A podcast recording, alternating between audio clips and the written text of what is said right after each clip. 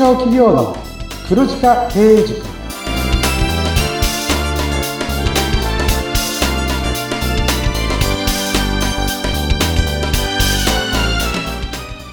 こんにちは。中小企業コンサルの久保木康明です。インタビュアーの勝木陽子です。こんにちはこの番組は毎年500人以上の中小企業経営者の課題解決の相談を受けている久保木さんが全国すべての中小企業を黒字にするというビジョンを掲げて皆様からの相談に乗っています。さあ、久保木さん。こんなお忙しい久保木さんなんですが、えー、休日に何かやってらっしゃることってあるんですか？私あの昔からこれルーチンなんですけど、うん、必ず土日のどちらかで本屋に行ってます。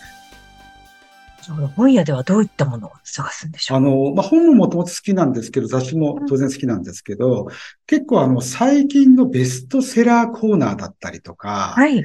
あと、特別になんかこう、設けられた特集コーナーみたいなのあるじゃないですか。で、ああいうところで本の表紙を、表紙を見るのが好きなんですよ。へえ。そうなんだ。まあ、今の時代がわかるっていうか、そういう感じですかね。表紙を見ることによってですね、例えば時代が今どういうものが求められているのかだったりとか、そういうものがすごくわかるんですよね。ね。一度に何冊ぐらい買ったりされるんですか？あの、基本僕の方でですね、結構カフェが併設の本屋さんだと、実はカフェに無料で本って持ち込めるんですよ。ええいつも3、4冊持ち込んで、はい、まあ、速読でバーって読んでですね。ええ、で、僕もそうなんですけど、まあ、会社の、まあ、若手社員が役に立つそうな本を見つけてはそれを買って、はい、で、会社で、まあ、皆さんに貸し出したりとかしてますね。あ最近のなんかちょっとおすすめとか評判が良かった本っていうのはどういう本でしょうか？そうですね。結構ですね、あのー、人をコントロールする系の本が、こんなこと言っちゃなんですけど、営業の今、部下が、まあ、たくさんいるんですけど、やっぱり会話だったりとかなかなかできない人が多いんですよ。はい例えばまあ、チャットだったり SNS だったりとか、直接会話しなくても、やっぱり会話って成り立つんですけど、やっぱり感情抜きにして最低限の会話になってしまって、いざ、まあ営業だったりコンサルでお客様と話したときに、実は相手が何を考えて、それに対してのキャッチボールみたいなのが、やっぱね、できないっていう悩みが多いんですよ。そうそうそう。それを解消してくれるような本。そうです。なので、まあ、タイトル的にはね、人を操る心理学みたいな感じで書いてあるんですけど、もう少し相手の気持ちになって会話をしましょうみたいな本が、結構若手の中では求められてますね。なるほど。タイトルはキャッチーでちょっと強めだけれども、しっかりと人の気持ちに共感できるような人になれる本ということですよね。そうです、そうです。はい。まさにそういうところが久保木さんなのかなという気がするんですが。ありがとうございます。はい。早速、今回もね、前回の相談の続きいきたいと思います。まあ、相談内容は、えー、補助金、助成金を活用するといいと聞いたと、えー、知識がなくても何から始めたらいいかわからないので、えー、教えてほしいという相談でした。そして、助成金、補助金の違い、前回のお話で初めて私も知ったんですけれどもね。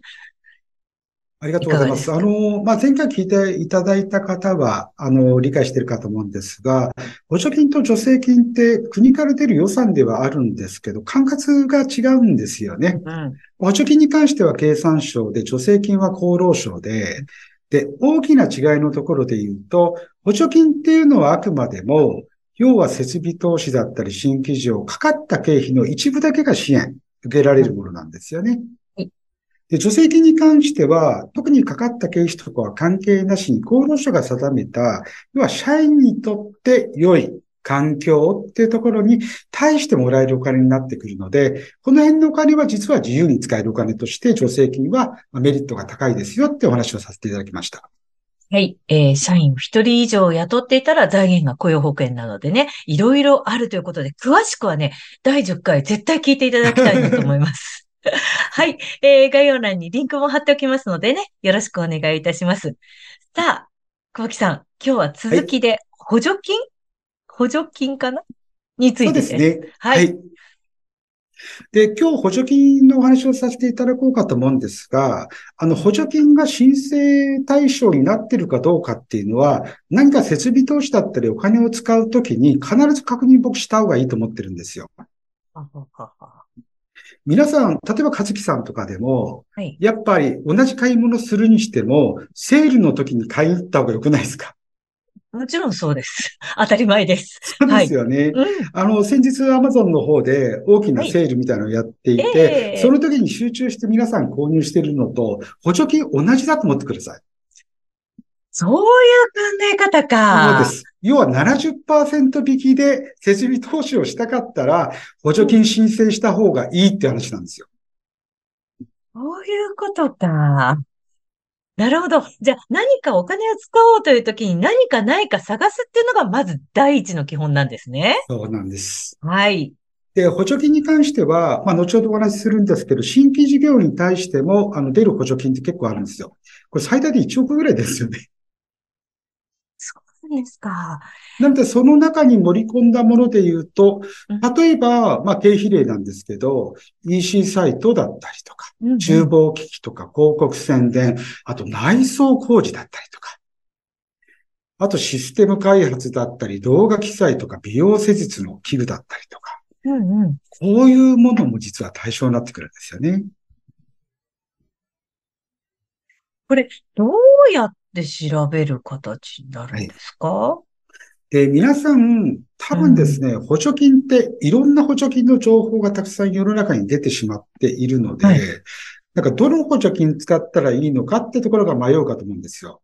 はい。で、単純に皆さんに、まあ、おすすめ制度っていうお話をさせていただければと思うんですけど、ええ、実は補助金って国が出しているものと、国以外で出しているものがあるんですよ。うん、はい。で、補助金額の、要は予算の大きさだったりとか、うんはい、まあ、採択者数で比較すると、圧倒的に国の補助金がおすすめなんですよね。そうなんですね。はい。なので、この辺のところは、えー、国の補助金をまずは調べていただくのがいいかなというふうに思っています。はい。え、これって個人事業主も国の補助金ってもらえるんですか？あ、もらえますよ。そうなんですか。そうなんです。もうまず全く関係ないものとして考えちゃってる人もいるんじゃないかと思うんですけれども。絶対いると思うので、うん、あの、もらえたらラッキーぐらいな形で、あの、相談してもいいのかなっていうふうに思っています。で、はい、補助金は、あの、経産省の方で、あの、出しているものなので、うん、まあ、経産省のホームページ見ると、まあ、難しいことたくさん書いてあるんですよ。はい、うん。ね、ね、まあ、全然わかんないです。でもそこでね、ギブアップしてしまったりとか、補助金アレルギーっていうふうに出てしまうかもしれないんですけど、はい、あの基本的に僕らの方で、本当わかりやすく解説も可能になっているので、はい、あの、ここの検討のところはしていただくといいんじゃないかなとは思ってます。そうなんですね。じゃあ、そうですね。その他にもほら、個人事業主だと大丈夫だけど、一般社団法人だとダメだとか、結構いろいろ要件が難しくて、そこ自体でもダメになってしまったりしますので、はい、そうですね。やっぱり相談っていうのがやっぱり楽ちんなのかなって思ってきましたね。はい。例えばなんですけど、あの、経産省の方だと、やっぱりその AI 活用を補助金使ってしてもらいたいっていう要望が高いんですよ、経産省のだと。はい。で、この、まあ、補助事業で AI 活用するためにってピックアップされているものっていうのが、ものづくり補助金だったり、持続化補助金だったり、IT 導入補助金。これ3つ挙げてるんですよね。はい。で、この辺のところと、あとは新規事業で、まあ結構大きな額もらえる事業再構築補助金、このあたりを押さえていただくといいのかなとは思ってます。はい。もう一度、補助金の名前を教えてください。あ、わかりました。じゃあ、はい、単純にちょっと3つにもう一度絞ってお話しさせていただくんですけど、はい、補助金は、要は事業を伸ばしたいって方は、まず検討した方が絶対いいです。はい。で、今だと、例えば EC サイトを作りたいみたいな層の方は、うん、IT 導入補助金がいいと思います。なるほど、なるほど。はい。で、新規事業をこれから立ち上げたいっていうふうに思っていただいた方は、事業再構築補助金がいいと思います。はい。で、既存事業を改善したいという方は、ものづくり補助金にいいと思います。ははは。ちょっと名前のイメージと、その、なんか違う感じもしますよね。そうですうね。ん。なので、皆さんの方で、まあ、ちょっとね、錯覚だったりとか誤解してしまうところがあるんですけど、ちょっとこの3つに絞って簡単にご説明しましょうか。お願いします。で、IT 導入補助金っていうのは、結構年度によってですね、なんかこう対象が違ったりするんですよ。以前は、まあホームページ作るのにバンバン IT 導入補助金が出てたりしてるんですけど、はい。あの、今年度だと一番ですね、IT 導入補助金とマッチしてるのは EC サイトですね。EC サイトっていうのは、あの、お買い物ができるサイトを作るっていうものですよね。はい。で、EC サイトを構築する場合は、実は上限350万ぐらい出るんですよ。で、以前僕の方で、要は地方の企業さん、今チャンスですよ、可能性ありますよってお話したときに、あの、今までだったら、要はその物販やってたんだけど、地元の、まあ小さい証券の中でしか販売してなかったって方いらっしゃると思うんですよ。例えばもう実店舗で売ってたりとか、うんそういう方はこの補助金を使ってですね、絶対 EC サイトやった方がいいと思います。ですよね。本当にあの、お取り寄せが簡単にできるってなると、今度は消費者の立場からも嬉しいですものね。そうなんです。で、うん350万ぐらい出るので、まあ、今すぐ EC サイトを作ろうと思っていなかったって方もですね、要はそのうち作りたいって方も、これ絶対このタイミングで僕はやった方がいいんではないかなっていうふうに思ってます。ちょっと待ってください。そのうち作りたいっていうことは、かサイトを開設しても、売るものは置かないみたいな感じでも大丈夫ってことなんですか？基本的にはですね、売るものは一つでも絶対ないとダメですね。なるほど、なるほど。そしたら何か一つ売るものさえあれば、もう EC サイトを開設しちゃった方が、今年度はいいかもしれないってこと？そうですね。うーん基本的には決済機能を持たせたホームページみたいなイメージでいいんじゃないかなと思います。はいはい。そうすると、セミナーとか研修とかを売るのも EC サイトになるんですか？そうです。ね。また僕らに、まあ、細かくは相談いただければと思うんですけど、うん要はそのお金の決済が発生するものだと、実は EC サイトみたいな形で申請できる可能性もあるので、ここはぜひ相談いただけたらなと思っています。はい。いろんなケースがあると思います。そうです例えばね、私の仕事だと、司会の料金を EC サイトで決済することが できますか？いいみたいなね面白いですね。はい。そんなことも、あの、ちょっと相談、いろんなケースがありますからね。これは相談の余地があるいろいろなケースっていうことですね。まあ僕らも、はい。あの、まあ、コンプライアンスに沿った形で、しっかり補助金の申請をさせていただいている会社なので、ええあの、クリアできるかどうかっていうののご判断もさせていただきます。で、また EC サイトに関してはですね、採択実績が97.3%ってめちゃめちゃ高いんですよ。これはすごい高いってことなんですね。そうです。通常はい補助金だと、うんまあ、よくて50%ぐらいなんですよ。だいぶ高いですね、そうなると。なので、これはですね、実は IT 補助金がもうそろそろ期限で言うと終わってしまうので、ええ。早めにご依頼いただいた方がいいと思います。じゃあちょっとお急ぎいただきたいなと思います。ありがとうございます。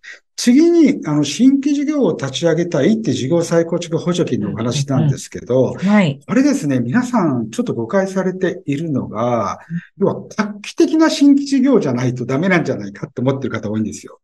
すごい新しくメタなんとかを使った なんとかとか、そうそうですはいはいはいはいはい。実はですね、結構ありふれた内容の幅広い新規事業っていうのが採択されているんですよ。なので決して高度なアイデアのみが採択されるわけではないんですよね。で、新、この事業再構築補助金で最初出始めた時に、すごく盛り上がったんですよ、皆さん。で、かなり申請したんですけど、うん最初の採択率がね、やっぱ30から40前後ぐらいだったんですよ。結構少ないですね。で、意外とやっぱ計画書を作るのも大変なんで、はいもうみんなこれでギブアップしちゃったんですよね。うーん、で、その後どうなったか。というと、はい。結構ね、予算が余って、ええ採択率が今上がってるんですよ。おこれはいい情報ですね。そうなんです。で、事業再構築補助金って、実はね、再チャレンジが可能なんですけど、一度落ちてしまって、それで諦めて、全部自費でね、要は投資してしまってる社長さんもいるんですけど、はい実。は再チャレンジ OK なんで、ぜひこういう相談もいただけたらなというふうには思ってます。あのこの前落ちちゃって今自分でやってるんだけど、なんかちょっともう一回できないかなみたいなのも大丈夫ってことなんそうです、ですね。そうです。で、はい気をつけていただきたいのが、うんうん、あの、補助金で内訳採択率が平均、例えば45%よりもか、さらに20上で60、70でしたよ、みたいな会社さんいらっしゃると思うんですけど、はい、結構その採択率で言うと、採択が通りやすいものっていうのはやっぱあるんですよ。で、そこだけ集中的にやって、うちの採択率の実績ありますよ、みたいな会社さんだと、そのマッチしたものしか強くないんで、実は皆さんがこういうことやりたいよってものに関しては、ノウハウがないケースが多いと思います。ほどね。その辺もちょっと、その、得意なジャンルとか得意じゃないジャンルっていうのがあるっていうことですね。そうです。なので補助金だと、うん、まあ ABC ランクのところで言うと通りやすいものだったり、まあこれは採択できるかな、はい、これはちょっと難しいけどチャレンジするべきかなみたいなところで言うと、うん、私たちの方では基本的に皆さんの要望に合った形で、なるべく申請だけはさせていただくって形をやってるんですよ。素晴らしいですね。ありがとうございます。まあ、そうなってくるとね、ノウハウがどんどん蓄積されるんで、うんうんうん、ちょっと他だと不合格になった方っていうところもコツが分かってくるわけなんですよ。すごいこれすごいですね。なんか、いい、いい、すごくいいです。ありがとうございます。今、ちょっと僕らのノウハウを少し喋っちゃいそうになって、今止めたんですけど、実はね、コツがあるんです。また相談いただいた方にはお伝えします。そうです。私も今自分のね、あの、本当についさっき起こったちょっと出来事を思い出して、それを言いそうになっちゃったんですけれども、えー、それを止めていいって言った感じなんですけど、やっぱりそういうノウハウがあるあるところにご相談しないと、なかなかこう、こっちがもやるっていう部分があるんですよね。そうですね。あの、非常にぼやかして言うとそういう感じです。はい。補助金を依頼する場合に皆さんが基準のところで、採択率が高い会社って選びがちなんですけど、はい、実はですね、そのあまり件数やってなかったり、得意な分野しかやってなかったり、あとは社員が実は5名か10名ぐらいの会社っていうのは多いんですよね。なので、皆さんが見てもらいたいのは、どれだけ申請数をやっているか、その上での平均率っていうのを見た方がいいかもしれないですね。はい。この数字のマジックに騙されてはいけないっていうことですよね。ねはい。さあ、あとは、ものづくり補助金っていうのは、はい、まあ、設備投資だったりシステム開発、IT ツールが主な対象で、まあ、750から1250万ぐらい。で、既存事業の改善に活用可能でトライしやすいので、ここもご相談いただいて、なんか受けれそうだったら、あの、受けてみるっていうのもいいんじゃないでしょうかね。ということで、これあれですかね？なんか、結局、まず皆さん相談に行くっていうのが最初になるわけですか？そうですね。前回も僕お話しさせていただいたんですけど、あの、まあ、セミナー1時間半ぐらいやって、いろんな助成金、補助金の話をしてるんですけど、結局のところ皆さん一番役に立ったのは、助成金、補助金の違いが分かったってところなんですよ。はい、じゃあもう一つ問題があるんですね。うん、実は、補助金は経産省、助成金は厚労省なんですけど、はい、これですね、あの相談先の管轄も違うことが多いんですよ。はい、そうでしょうね。省が違うから。はい。社労士さんと弁護士さんの独占業務になっていて、補助金に関しては経営コンサルだったり認定試案機関になってくるんですよね。はい。で、あの、助成金をやっている会社さんに補助金相談ししても、やっぱりわからないケースが多くて、で、補助金の会社に助成金の相談してもですね、これまたわからないっていうケースが実は多いんですよ。やっぱその道のプロなんて両方とも。そうですね。ということは、補助金と助成金が違いもわからない方の相談って、まず門前払いになるケースが多いです。そうなんですね。なので、ある程度皆さんが事前になんかこう勉強して、うん、私は何の補助金を相談したい、何の助成金を相談したい、ここまでご自身で勉強しないと相談すらもできないっていうのが、多分この国のですね、補助金、助成金の予算が使い切れない大きな問題なんではないかなっていうふうに思ってるんですよ。はい。からなんとなくハードルが高くて敬遠してしまっていたということがなんか分かった気がいたします。そうなんです。なので僕らの方で、はい、特にコロナになってですね、うん、僕らに助成金補助金の相談数で言うと5倍ぐらいまで増えたんですよ。あ、そうなんですね。今多い時だと毎月2000件ぐらいの相談が来るんですよね。はい。で、社員も実はね、倍ぐらい増えてるんですよ。そうなんですね。はい。で、この社員を倍ぐらいに増やした理由なんですけど、うんやっぱり助成金、補助金の区別もつかない方がほとんどなんですよ。で、以前だったら、助成金、補助金、そんなのやってらんないよ、めんどくさい。そんな時間があったら、売り上げ伸ばした方がいいよって社長さんがほとんどだったんですよ。ちょっと気持ちわかります。そうですよね。はい。ただ、あの、コロナで給付金ってもらったじゃないですか。はい。給付金もらったから社長さん、他にも国からもらえるものはもらいたいって感じだったんですよ。なるほど、なるほど。はい。ただ、まあ、助成金、補助金を詳しく勉強してまではいかないので、うんだったら僕らの方で、まあ、何かしら国からもらいたいっていう社長さん向けに無料の相談窓口っていうのを実は設けさせていただいて、そうなんですね。例えば、まあ、助成金、補助金、区別もつかない、よくわからないんだけどさ、うちで何かもらえるものないみたいな。うんこういう社長さんって世の中たくさん多いじゃないですか。はい。なので、そういう社長さんに対して無料でコンサルタントの方が1時間ぐらい、まあお話をお聞きしてですね、いや、〇〇社長、この補助金使いますよ。この助成金使いますよ。もしくはね、両方使いますよ。なんてところを、あの、診断させていただいたりもしております。わあ、これは本当に無料で相談できるということなんですね。そうですね。はい。で、それで例えば何か、こう申請するとなったら、ちょっとお金ががかかったりとかっていう形になるわけ僕ですよね。らのはい。方で、まうんあ、使いそうな助成金、補助金を診断させていただいて、それにかかる。例えば僕らの方でお手伝いするんであれば、このぐらいかかりますよとか、事業さんの経費このぐらいかかりますよ。ただ、受給額から差し引くと手元にいくら残りますよ、みたいなお話はさせていただいてます。もうしっかりとそこまで提示されて、それでやるかやらないか、頑張る、やれるかやれないかっていうことを考えられるってことですよね。そうですね。僕らの方だと、まあ銀行さんだったりとか、うん先日もお話ししたように僕らの会社が所在する、まあ渋谷区の裏側などもやらせていただいているので、まあそういったところでも、あの、お気軽にご相談いただけたらなというふうには思ってます。はい。あ、これ今、地方で聞いてる人とかいるんですけども、そんな渋谷なんか行けないよっていう人もいるんじゃなすべてあの、いですか。オンラインでやらせていただいております。そうなんですね。もう今はオンラインですもうね。、東京の方も全部オンラインでやってるので、あの、東京の企業さんと地方の企業さんを差別するようなことは一切ございませんのでご安心ください。まあ、東京の社長さんも多分ね、お忙しいと思うから、わざわざ出向いてっていうのはなかなか大変だと思うし、まあ、オンラインで話ができるっていうのは本当にいいことですね。そうですね。まあ、さっき2000件ぐらいご相談来たってお話したんですけど、はい半。分ぐらいはすぐにやらない方多いですよ。助成金、補助金。要は勉強になったよ、ありがとうと。ちょっと補助金がなんかこうもらえるやり方だったりとか条件分かったから、ちょっと社内で検討してみるようだったり、要はきっかけ作りを作ってるようなことが多いですね。ということは、ちょっと相談したからもうあれもこれもなんかめちゃくちゃ売りつけられたりとか、そういうことも全くないわ全くないですけですね。。はい。あの、少しでも僕らの方で、まずはお役に立てればっていうところでやってることですので、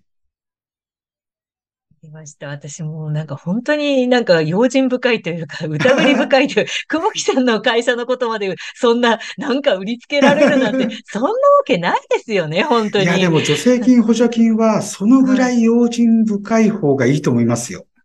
そうなんですか。ちょはい。っとお金が絡んでくることですからね。そうですね。んまずは、この、えー、ポッドキャストをしっかりと前回の分と今回の分、もう一回聞いていただくくらいの感じでね、そうですね。はい、していただいて、その後、インスタグラムやノノートもあるんですよね。そうですね。僕らの方で、まあ、はいノートの方でも情報共有したりしております。で、はい僕らの、まあ、質問だったりお問い合わせフォームというのもご用意させていただいておりますので、もしあの相談したいって方があれば、そちらからあのご依頼いただければと思います。はい。あの、何回か聞いていただいたりとか、それから YouTube もやってたりするのでね、そのあたりも聞いていただいて、あ、久保木さん、信頼できるかもって絶対思うと思うので、そしたら、あの、ぜひぜひ相談してみていただけれそうばな、なんてですね。あの、思います。そう思っていただけたら非常に嬉しいです。ねえ。はい。詳細はね、概要欄の方にも書いておきますので、ご覧いただければと思います。中小企業の黒字化経営塾、お相手は、中小企業コンサルの久保木康明と、インタビュアーの勝木陽子がお届けしました。それではまたお会いしましょう。さようなら。さようなら。